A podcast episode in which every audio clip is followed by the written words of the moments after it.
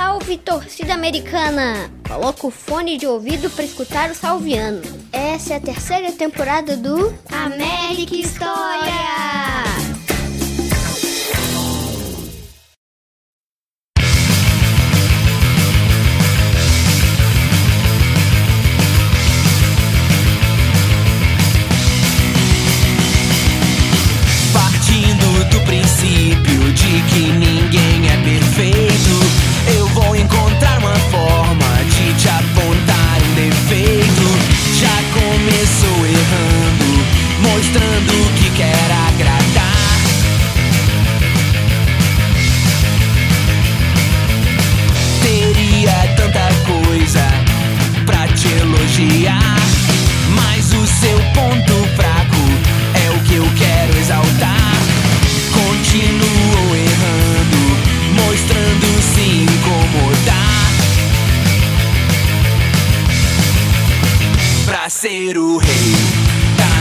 Implicância.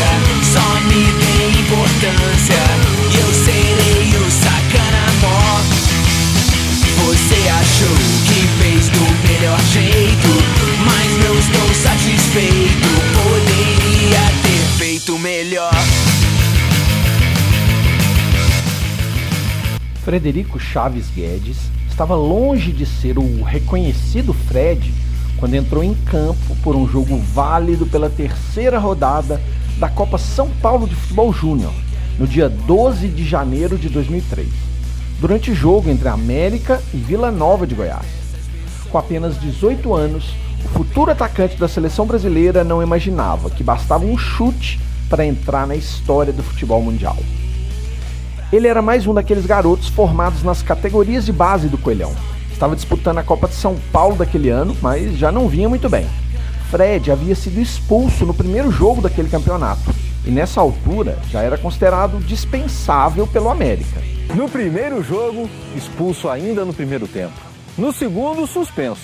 E no terceiro, o time foi goleado e eliminado da competição.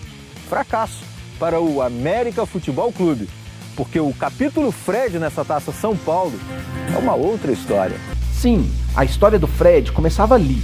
Muito antes de disputar duas Copas do Mundo, Fred deu uma palhinha do grande goleador que seria em um lampejo de genialidade. Com apenas 3 segundos e 17 milésimos de jogo, o jogador deu um inacreditável chute do meio de campo durante o pontapé inicial da partida e fez o gol mais rápido da história do futebol brasileiro e mundial da época. Mas no domingo em Indaiatuba, o chute foi certeiro. Saída de jogo contra o Vila Nova. Emerson rola a bola, Fred manda a bomba por cobertura. 3 segundos, 17 centésimos. O gol mais rápido da história do futebol mundial. Quando a imprensa percebeu que aquele gol na Copa São Paulo era o gol mais rápido do mundo, a fama de Fred começou a nascer. E o América, como clube revelador, se beneficiou disso. Se antes pretendia dispensá-lo depois da copinha, a partir desse momento, Fred seria alçado direto para o profissional. Fred chegou no CT, né? Os jornalistas que estavam cobrindo o treino do profissional, todos foram atrás do Fred. Tem mais de 30 jornalistas aí do mundo inteiro querendo falar com você. E comigo foi, o que, que eu fiz? Não sei, o que, que eu aprontei? Eu, não, você fez o gol mais rápido do mundo. Estava na lista de dispensas do time júnior e acabou integrado ao time de cima? Eu fui representado no profissional só por causa da imprensa. Fred rapidamente se tornaria o principal destaque daquela equipe, que teria ainda muitas outras promessas da base. Em 20 de janeiro de 2003, duas semanas após o gol do meio de campo, ele estreou pelo time profissional do Coelho e marcou seu primeiro gol como profissional. Ele viria a marcar em todas as estreias de sua carreira. Perguntei ao Marinho como ele e a torcida americana da época viam o Fred nesse momento que surgiu na Copa São Paulo e foi alçado para o profissional. O Fred era um cara da base, meio complicado. Eu lembro dele ter entrado em atrito com o Paulo Afonso, que era nosso diretor. Eles chegaram a quase vias de fato. O lance dele na Copa São Paulo foi um lance que trouxe muita mídia para o América. Eu lembro de televisões até estrangeiras indo fazer matéria com ele, do nada. Só que ele era aquele menino meio assim, relapso, sabe? A gente, às vezes o cara entrava, a gente achava que ia fazer alguma coisa tal, mas não depositava nele como o ídolo do time, como a, a referência do time, entendeu? Hoje é como se fosse, sei lá, um Carlos Alberto, sabe? Um cara que entra, que pode resolver, mas que também não, não era a solução definitiva e, e real para aquela época. Mesmo porque eu acho que o Alessandro ele jogava nesse time. O, o Alessandro tinha muito mais status de ser o ídolo, o atacante ídolo do, desse time por conta de 2001. Eu lembro que o América tinha um Rodrigo, que não conseguiu firmar de novo, né, por causa de contusão. Tinha o Reinaldo, tinha o Fred, tinha o Alessandro, tinha o Tom Zé, que era um meia avançado. Tinha o Emerson Vivas, que era um, um meia, mas tinha coisa de atacante. Às vezes ele jogava também de chegando de atacante. Então a América tinha uma gama de atacantes e o Fred começou como mais um. Aquela questão de falar, ah não, ele fez o gol lá do, da Copa São Paulo e já virou o ídolo do América, não mesmo porque a gente tomou de 5 esse jogo da Copa São Paulo, sabe? Então o Fred veio só como um lance pitoresco, entendeu? Ele ainda não era uma, uma realidade, estava começando ainda, a gente via ele como um cara que faz, um menino que estava começando, estava iniciando, promissor, mas não era, né? Neste ano se encerra o segundo mandato de Fernando Henrique Cardoso como presidente do Brasil. Luiz Inácio Lula da Silva assume o cargo e em abril já anuncia o aumento de salário mínimo de 200 para 240 reais, o maior aumento de salário desde 1995. Em outubro é criado o Bolsa Família, que unifica todos os programas sociais do governo e que será um dos responsáveis pela redução do índice de miséria no Brasil. O Campeonato Mineiro de 2003 foi disputado por 13 equipes América, Atlético, Cruzeiro, Caldense, Guarani, Ipatinga, Mamoré, Nacional de Uberaba, Rio Branco, Social, Tupi, URT e Vila Nova. E o regulamento era bem simples. Os 13 clubes se enfrentam em turno único, no sistema de pontos corridos. O clube que acumular mais pontos é o campeão.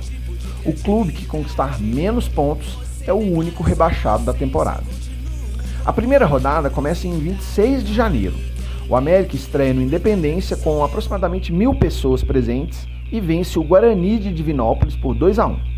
Abrimos o placar com Fabrício, sofremos o um empate e Fred, aos 40 do segundo tempo, faz o gol da vitória. Aquela estreia pelo profissional que eu comentei antes. Em seguida, vamos ao Alçapão do Bonfim, no dia 29 de janeiro, enfrentar o Vila. E o roteiro é quase igual.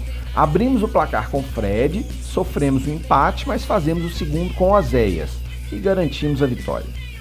Mas a personalidade de Fred não tinha mudado. Nesse jogo, quando ele faz o primeiro gol e vai comemorar, ele pega o cap de um policial militar e coloca na cabeça. Uma zoeira para comemorar o gol. O policial até riu da situação. Mas Fred não devolve o cap. Depois de usar, ele joga no chão e volta pro jogo. No intervalo, os policiais foram ao vestiário e acusaram o jogador de desacato. Fred teve de retornar ao gramado e recolocar o cap corretamente na cabeça do policial. Ele se desculpou e evitou a abertura do boletim de ocorrência. Mas mesmo assim, foi denunciado pela corregedoria do TJD por atitude inconveniente e infração disciplinar. A terceira rodada foi o clássico contra o Atlético no dia 2 de fevereiro e Fred mais uma vez fez seu gol. Ele fez o gol no clássico. Ele matou no peito, fingiu que ia chutar, deixou a bola cair no chão, quebrou o goleiro do Atlético, se não me engano era o Veloso, bateu no contrapé, um golaço. Mas os rivais viram o jogo e perdemos a primeira, 2 a 1. No dia 5 de fevereiro, enfrentamos o Mamoré em Patos de Minas e Reinaldo faz o único gol. Vencemos por 1 a 0. A partida seguinte, no Indepa, no dia 9 de fevereiro, tomamos um susto com o Ipatinga fazendo dois gols no primeiro tempo. Mas de novo, a estrela do Fred brilha. Ele faz dois gols e terminamos empatados em 2 a 2. Só que na rodada seguinte, no dia 12 de fevereiro, pegamos o Tupi no Indepa de novo e de novo tomamos 2 a 0. Só que dessa vez nem o Fred conseguiu reverter e perdemos esse jogo. Nesse momento, nosso técnico era o Mauro Fernandes. Ele tinha vindo para o América no final de outubro de 2002, substituindo Jair Pereira e terminamos aquela Série B do ano anterior sendo eliminado pelo Fortaleza na segunda fase. Com essa campanha do Mineiro, éramos nesse momento o quarto colocado. Cruzeiro liderava com 15 pontos, Tupi passou a gente e tinha 12, Atlético tinha 10, mas só fez 4 jogos, e a gente estava com 10 pontos em 6 jogos. Por isso, essa pressão de perder para o Tupi fez com que a direção americana agisse e trouxesse em seu lugar um ex-ídolo americano, Wagner Oliveira, que já tinha treinado a base nos anos anteriores. 2003, o Alexandre Faria veio aqui em casa e me convidou para ser o treinador profissional. O Mauro Fernandes, tirar ele, eu assumi, nós fizemos um bom campeonato mineiro. O meu ataque, na realidade, eu tinha Fred, eu tinha o Alessandro e tinha o Leonardo. Na rodada seguinte, o América viaja até Poços de Caldas e mesmo com a estreia do Wagner Oliveira e com o Alessandro empatando no início do segundo tempo, terminamos o jogo com mais uma derrota, 2 a 1. Mas a partir daí, o time se organizaria e conseguiria bons resultados. Vencemos o Nacional de Uberaba no dia 19 de fevereiro, mais um gol de Fred, 1 a 0. Goleamos a URT no Indepa no dia 23 de fevereiro, 6 a 1 com shows de Wagner que abriu o placar, Alessandro que fez dois gols e Fred que fez três. Empatamos em 1 a 1 com o Cruzeiro no dia 8 de março no Mineirão. O Cruzeiro do Alex, David e comando do Luxemburgo. Nesse jogo, aos 40 do primeiro tempo, Adriano dá um chapéu dentro da área cruzeirense e quando vai chutar, Paulo Miranda entra de sola nele. Era para ser pênalti, mas o juiz dá jogo perigoso. Jean bate a falta em dois lances e faz um golaço. Só que no segundo tempo, o juiz marca uma falta em dois toques dentro da área de novo, só que agora para o Cruzeiro. E assim eles empatam. Nessa altura do campeonato, décima rodada, se o Cruzeiro vencesse a gente, já seria campeão. E o América adiou um pouco esse troféu. Vou colocar o vídeo dos gols desse jogo nas redes do América História. Me segue lá para ver. Arroba AFC História no Twitter, Instagram e Facebook. Depois do jogo contra o Cruzeiro, recebemos o Rio Branco no Indepa no dia 16 de março e despachamos com 3 a 0. Gols de Goiano, Leonardo e, claro, Fred. E na última rodada, viajamos a Coronel Fabriciano para vencer o Social no dia 23 de março. 3 a 1 com Emerson fazendo 1 e Leonardo fazendo 2. Se não fosse aqueles tropeços bobos contra o Tupi e a Caldense, dava para ter brigado com o Atlético pelo vice-campeonato. Mas o título do Cruzeiro foi incontestado. Eles fizeram 32 pontos, não perderam nenhum jogo e só empataram duas vezes, contra o Rio Branco e naquele jogo com a gente. O Atlético ficou com 25 e a gente com 23. E agora precisamos nos preparar para a Série B. O projeto Genoma Humano foi um projeto de pesquisa científica internacional com o objetivo de determinar os pares de bases que compõem o DNA humano. E também identificar, mapear e sequenciar todos os genes do genoma humano do ponto de vista físico e funcional. Ele foi finalizado em 14 de abril daquele ano e foi o maior projeto biológico colaborativo do mundo. Uma das características históricas do Campeonato Brasileiro sempre foi a falta de uma padronização no sistema de disputa que mudava a cada ano, assim como as regras e o número de participantes. Mas isso durou até 2003. Nesse ano, a Série A finalmente adotou o critério de pontos corridos. Mas a Série B daquele ano de 2003 ainda não seria assim, só teríamos pontos corridos na Série B a partir de 2006. Nesse ano, os 24 clubes da Série B faziam um turno único de pontos corridos, e depois os oito melhores se classificavam para a segunda fase, de onde saíam os quatro finalistas que se enfrentam no quadrangular final. E os dois piores seriam rebaixados para a Série C. O Coelhão faria sua estreia contra o seu xará de Natal no dia 25 de abril, lá no estádio Machadão. O América de Natal era um time muito competitivo na Série B daquela época, mas o Coelhão começou o jogo sem dar chance para eles. Fizemos 2 a 0 já no primeiro tempo, com Marciano e Alessandro.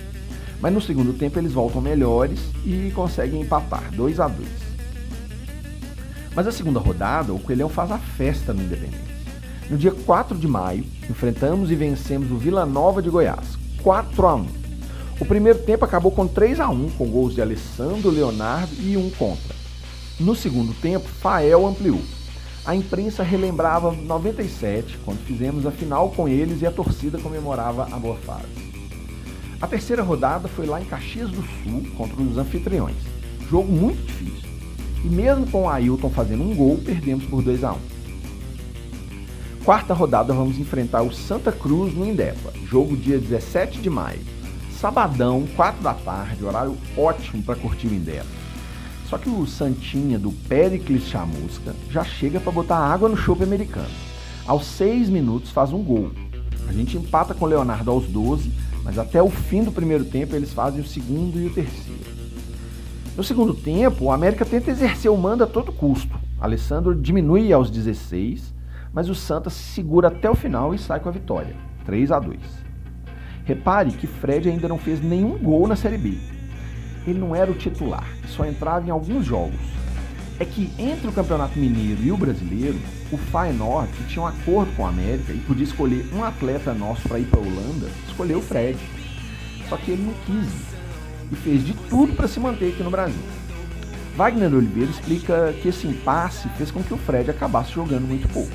O Fred tinha uma situação de ir para o Fainó, parceria que o América tinha com o Fainó. Então o Fred ficou naquela de para Holanda, não vai, vai, não vai, e nós ficamos treinando. Aí o ataque meu no caso aí era o Leonardo e o Alessandro já que o Fred estava naquele impasse.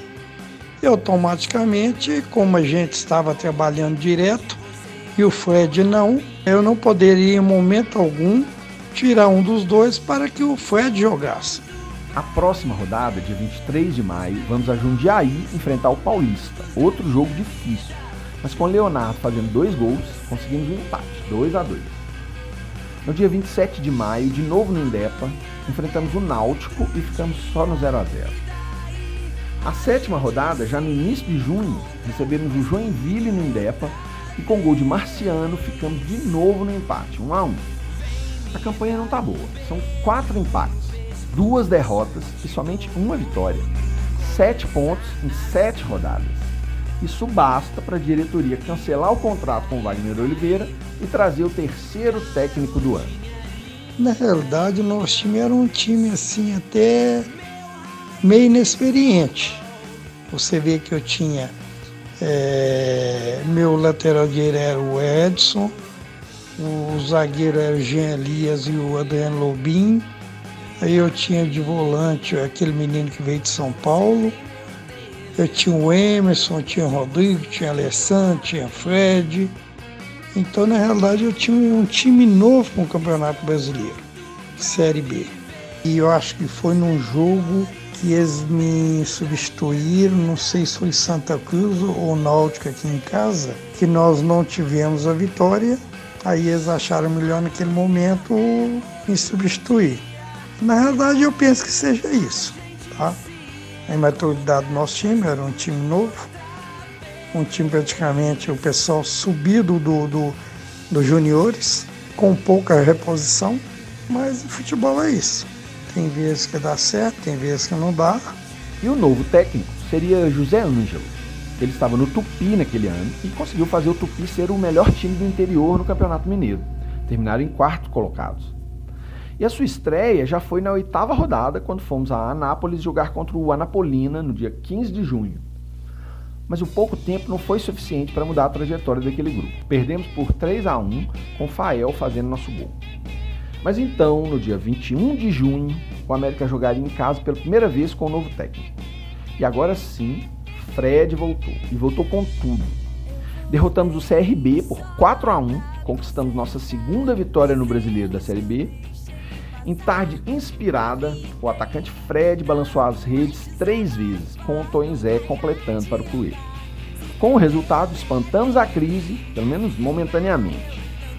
Na rodada seguinte, enfrentamos o Palmeiras, de novo no Indepa, no dia 28 de julho.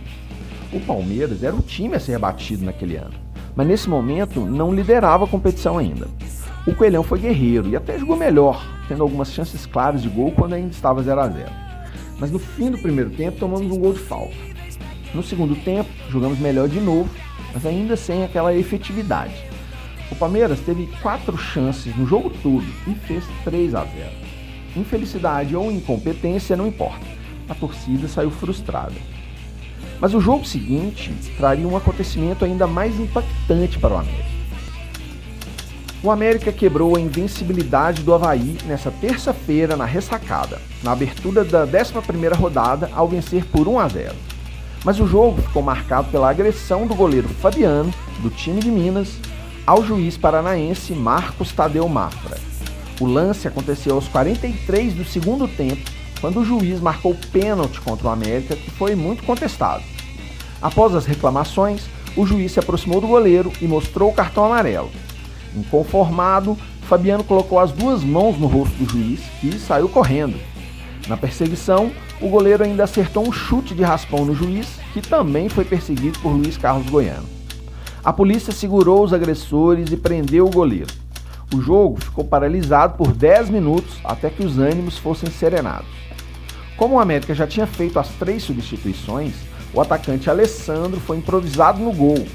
Na cobrança, Brenner chutou por cima do travessão, garantindo a vitória do time mineiro que tinha marcado com Tércio aos 23 do primeiro tempo. O goleiro Fabiano foi encaminhado a uma delegacia e o juiz registrou o boletim de ocorrência sob acusação de tentativa de agressão. Vitória justa, o América foi melhor em campo e mereceu a vitória. Soma agora 13 pontos e passa da vigésima para a 15ª posição.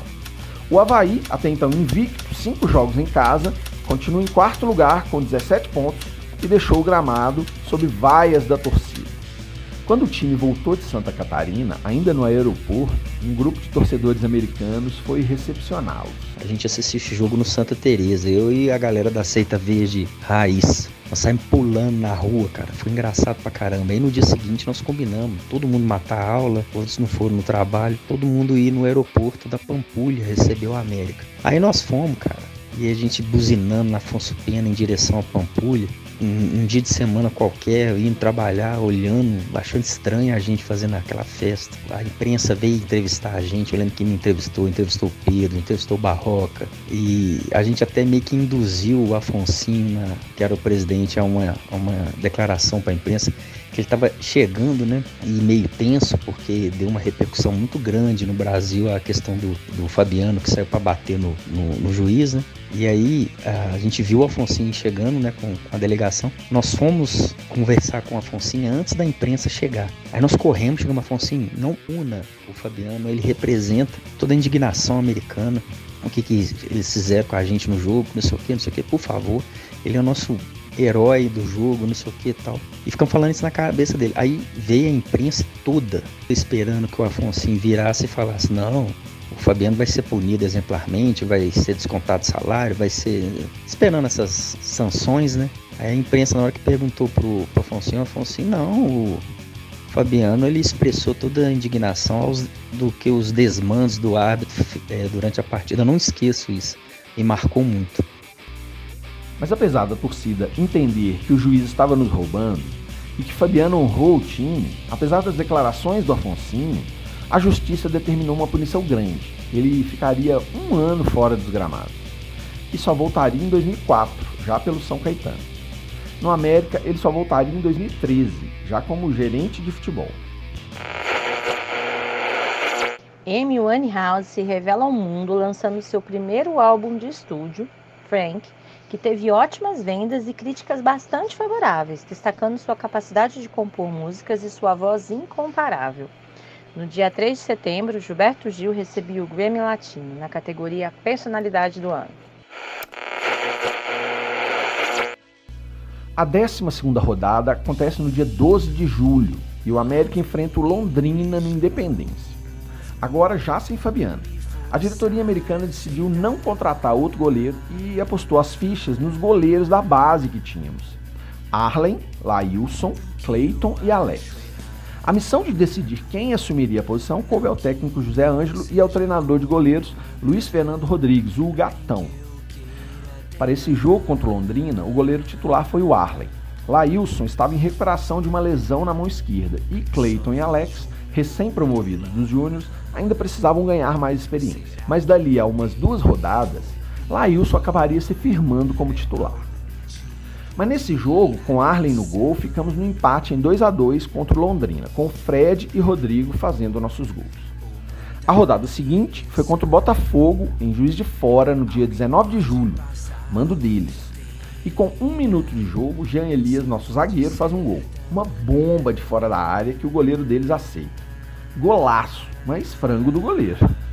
O Botafogo empata aos 25, também numa bomba de falta de fora da área, mas sem frango, bola no ângulo. Outro golaço. O jogo fica lá e cá, chance perdida nossa, chance perdida deles, até que aos 40 do segundo tempo eles conseguem o 2 a 1 Nos descontos, o Alessandro ainda manda um balaço no travessão, mas fica nisso. E o Botafogo se mantém líder da Série B naquele momento. Um detalhe curioso dessa partida foi a bandeira de Minas Gerais que o time entrou em campo. A América tinha o hábito de entrar com a bandeira do, com o escudo do clube. E aí nós pedimos para entrar com a de Minas Gerais, porque o estádio todo estava torcendo pro Botafogo, né? Para fazer, uma, dar uma cutucada né? nos cariocas de, de, da Zona da Mata. A gente é, entrou com a, com a bandeira do, de, de Minas Gerais. Foi um grande jogo esse dia, uma, 14 rodada. Outro jogo fora. Vamos a Brasília enfrentar o Gama no dia 26 de julho. Fred abre o placar para a gente, mas eles empatam ainda no primeiro tempo. Final 1 a 1. Até que no dia 2 de agosto voltamos a vencer, finalmente. Enfrentamos o União São João no Independência e vencemos por 3 a 1, com gols de Diego, Adriano e Tércio. 16 rodada, levamos o jogo contra o Ceará para o Mineirão dia 5 de agosto, e ficamos de novo no empate, 2 a 2 com gols de Jackson e Alessandro. 16 de agosto, viajamos a São Paulo para enfrentar o Mojimirim e voltamos com 3 a 0 na cabeça. Dia 19 de agosto, outro empate, agora no Independência contra o Brasiliense. 1 a 1 outro jogo em que não fomos bem e que não fizemos o mando como fator para disputa. 31 de agosto, e lá vamos nós para mais um empate agora em Belém contra o Remo. 2 a 2 com dois gols de Fred. Mas esse foi um ótimo resultado, porque o Remo está em terceiro colocado, só atrás do Palmeiras e Botafogo. E o jogo foi no Mangueirão. O próximo jogo é contra o Sport, na Ilha do Retiro. Outra pedreira. Dia 9 de setembro, conseguimos mais um resultado bom. 1 a 1 com gol de Reinaldo. Detalhe que o Wagner Mancini é que faz o gol de empate pelo Sport. Dia 12 de setembro, jogo no Independência, recebemos o Marília. A torcida já não está acreditando muito. Público baixo, o Marília faz 1 a 0. Resultado desastroso.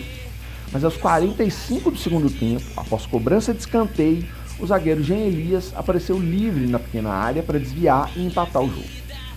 Dia 18 de setembro, vamos ao Canindé enfrentar a Portuguesa. 22 rodada e o Coelhão vacila ainda mais. Reinaldo abre o placar aos 9 para a gente, mas a Lusa vira o jogo e vence por 2 a 1 O que acontece é que os times rebaixados já estavam rebaixados e a gente já não tinha expectativa de se classificar. Então esses últimos jogos era praticamente só para cumprir tabela. Última rodada vamos enfrentar o São Raimundo no Independência e abrimos o placar com o Alessandro no primeiro tempo. No segundo tempo eles empatam e cinco minutos depois a gente faz o 2 a 1 com Wagner. Os 569 pagantes no Independência comemoram, mas eles empatam e resistem até o final. 2 a 2 e assim termina um ano bem medíocre do Coelhão. Ficamos em 22º colocado, o primeiro time fora da zona, no ano que só caíam dois clubes. O América não era um time ruim, mas também não era um time assim, não era um time que, que era uma realidade, né? A, só a, a, troca de três técnicos no ano mostra que o time é, oscilava muito, né? Ele não era, ele não tinha estabilidade. Quando um time oscila muito, não tem muita estabilidade, é muito difícil as escalações se repetirem, né? Principalmente no ataque, que é o local que tem que resolver os jogos para o América. Então, se você puxar as fichas de 2003, é, uma hora era Fred, o Fred era muito banco, aí era o Alessandro, aí entrava é, Rodrigo, entrava o Reinaldo, aí às vezes não estava resolvendo, eles, eles adiantavam algum meio atacante para jogar ao lado de um atacante, para provoar mais um meio para ver se dava certo. Então foi esse, esse, esse contexto de 2003 que, que eu vi. Apesar desse time que oscilava muito, Fred ficou como artilheiro do América nessa Série B, com sete gols e no ano seguinte seria novamente destaque no Campeonato Mineiro, mas acabaria saindo do América para ir para o rival. Mas isso é história para outro episódio. no mês que vem.